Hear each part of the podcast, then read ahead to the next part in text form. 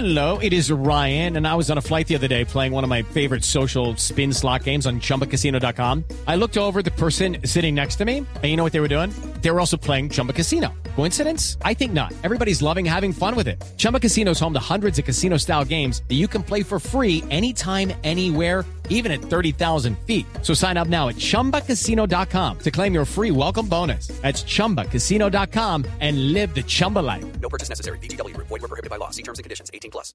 8 y 49 minutos de la mañana. Bueno, ayer fue el Día Internacional de la Felicidad. Sí, Todo el mundo habló de felicidad. Sí. En términos generales, las universidades se han dedicado. Ayer escuchamos aquí a alguien de la Sergio Arboleda. El CESA hizo una actividad ayer también con alguien experto en felicidad. Pero lo que queremos abordar hoy en el diván es la felicidad desde nosotros mismos. Porque pues en últimas, ¿qué es la felicidad? ¿No? Eh, para cada uno. Eh, para unos podrá ser la plata, para otros podrá ser el trabajo, para otros pod- podrá ser la familia. Es decir, eso sí depende de los ojos con los cuales se le mire.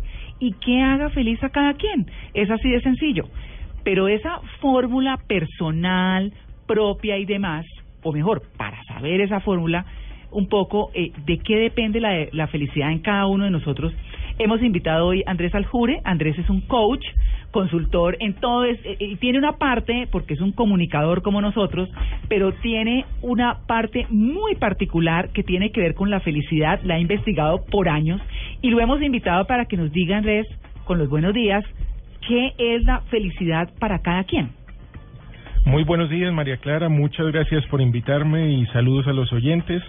La felicidad es un traje a la medida, va a depender de las características y de las circunstancias de cada quien.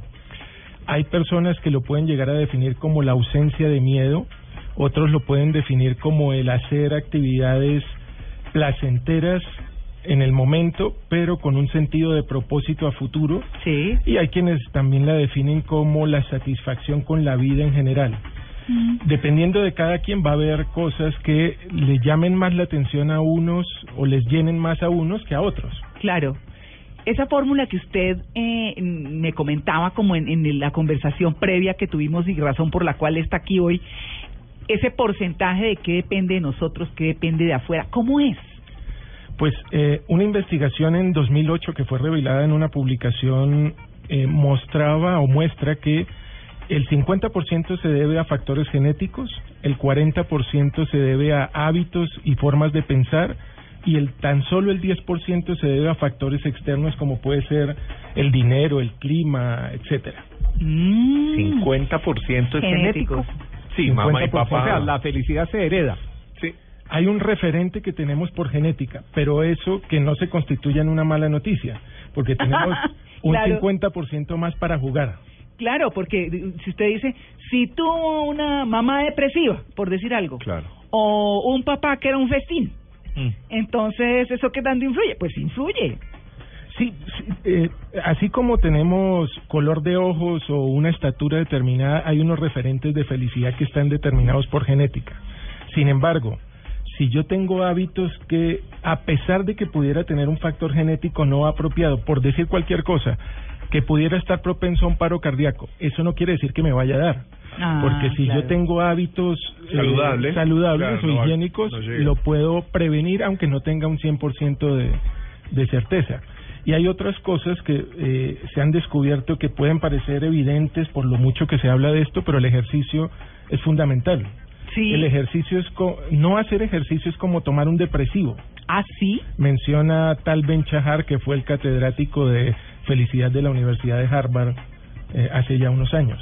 Ah, bueno, pues para que vean que... en Yo no hago ejercicio, yo soy tan feliz. Bueno, hablando de la excepción, Sí, esas endorfinas. Sí, claro, esas endorfinas, ¿no? Que nos Cada regla tiene su excepción, ¿no? Sí, aquí tenemos la excepción a la regla. No, y recuerden que, que es un traje a la medida, o sea, no De hay hecho, que, es parte no de mi felicidad no tener que hacer ejercicio. ¿sí? ¿Qué tal? Ser feliz en una familia triste es ser como la oveja negra, más o menos. Sí. Claro. ¿Y cómo logra ser tan feliz entonces? No, no, pues, eh, no precisamente haciendo ejercicio. Cocinando en wok. Muy bien. Pero Andrés, ¿cómo es? El 50% es genético. Sí. ¿Cómo es el otro? 40% Sí. eh, las formas de pensar que tenemos y los hábitos que tenemos. Hábitos. Pensamientos hábitos. positivos, siempre optimistas y demás. Y, No, pensar- no solamente eso, sino cómo enfocamos la vida. La vida, ok. ¿Y qué metemos dentro de ese 10% que es externo? Puede ser el dinero, el clima, el cargo que tengo, dónde vivo, por Ese tipo de factores cosas. Sí, pero es que, por ejemplo, comenzó, lo primero que dijo es la ausencia de miedo. Sí. Y yo creo que eso es un factor muy importante en la felicidad de la gente. Cuando uno, cuando uno tiene miedos ante la vida, que puede vivir tranquilo, Mm. que ve la vida de otra manera. Hay gente que no actúa, hay gente que no hace nada, hay gente que le da miedo Sí. vivir. Sí, que los límites los pone uno, progresar, sí, se ponen límites, Sí. se autolimitan. Se y obstruyen se ellos mismos el camino. Claro. Sí, muchas veces eh, yo hablo con muchas personas y me dicen, ay, pero no sé si animarme. Hacelo, porque esa ese porcentaje de negativo lo estás poniendo vos.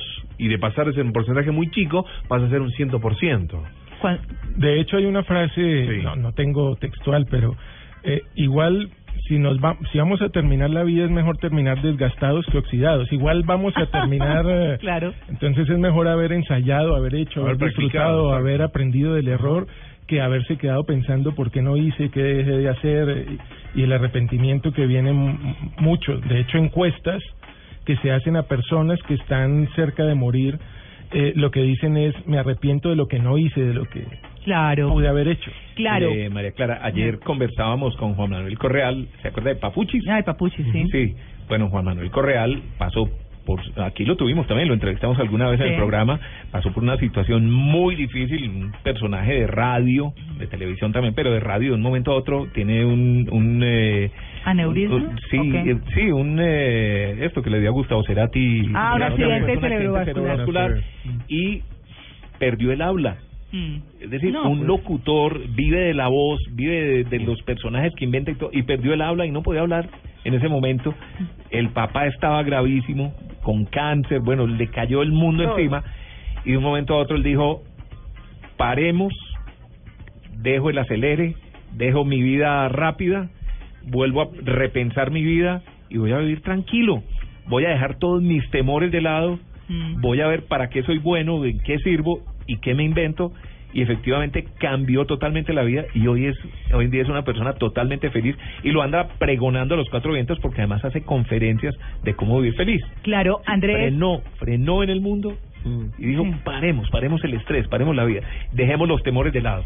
Andrés, ¿cómo hace uno para luchar con ese 50% del heredado, de lo que se aprende en la casa, de todas esas cosas que hacen o que usted salga adelante o que usted obstruya su camino? Primero que todo es, es saber, tener conciencia de que podemos ser felices Sí. y que podemos aprender a ser felices. Sí. Ese no es un tema que se dé por casualidad. Claro, algunos pueden tener situaciones o circunstancias que sin saberlo ni, ni tener que entrar a cuestionarse son felices y magnífico, bienvenido. Ajá. Claro. Pero a algunos otros podemos decir, bueno, no me estoy sintiendo tan bien, ¿qué puedo hacer? Uno es cambiar la forma de pensar. Por ejemplo, eh, frente a una circunstancia adversa, yo podría preguntarme por qué me está pasando eso. Esa es una pregunta tal vez no tan buena como ¿para qué me puede servir esto que me está pasando? Claro. ¿Qué debería yo ajustar si quiero sentirme mejor? ¿O qué me está diciendo la vida? Que es una Sí. pregunta que yo, yo, por lo menos en lo personal, hago. Cuando me pasa algo, digo, ¿qué me está diciendo la vida? Pero lo que pasa es que la gente muchas veces se toma eso de- del lado negativo. Sí, total, porque Sí, es lo que me aprendido. pasó tal cosa, ¿qué me está diciendo la vida? No, que he pecado, que he vivido mal, que claro, tan, y terminan Sí. es hundiéndose en la Claro, lo que depresión. está diciendo es tomar la otra decisión. Sí, yo le quiero preguntar a Andrés ahí, en, en las conferencias y en todo lo que usted hace, eh, yo le quiero preguntar, ¿qué perciben la mayoría de la gente? ¿Cuál es la mayor obstrucción a su felicidad? Bueno, yo lo que he visto, digamos que no eso no obedece a una, a una encuesta formal Sí. o algo, pero eh, hay mucha gente que no es consciente que puede maniobrar y que puede cambiar y que puede ajustar para ser feliz. Sí, Ese, esa es una cosa que se identifica eh, muy común. claro. Eh, y una cosa muy difícil es el cambio, ¿no? El cambio de actitudes y demás. Robin Sharma, que es un eh, hombre que lo anima a uno a hacer escucharlo es muy rico, por lo menos se encuentran las conferencias en, en YouTube en inglés. Dice que al principio el cambio es dificilísimo, que en la mitad es un desorden, en desorden, pero que al final es una maravilla, porque ya se logra todo lo que se lo que se quería. Cuando uno lucha con esas cosas, Andrés, y, y busca ser feliz, con qué se tropieza la gente, el factor, en el factor externo y en esas cosas que, que dificultan. Cuando uno quiere hacer cambios, y hablo por mí, por mis propias experiencias y por lo que se ve y, lo, y también dicen los expertos, cuando yo voy a hacer un cambio centrándome en lo que no me gusta queriendo ajustarlo o en lo que no me fluye queriendo ajustarlo, el- la posibilidad de éxito es mucho menor que cuando busco hacer un cambio en relación con algo que me mueve, que tiene sentido para mí y empiezo a hacer las cosas. ¿Por qué? Porque ante las adversidades el motor está por dentro. Entonces, no importa que se me presenten dos o tres dificultades, yo sigo adelante porque estoy basado en una fortaleza y en algo que yo quiero.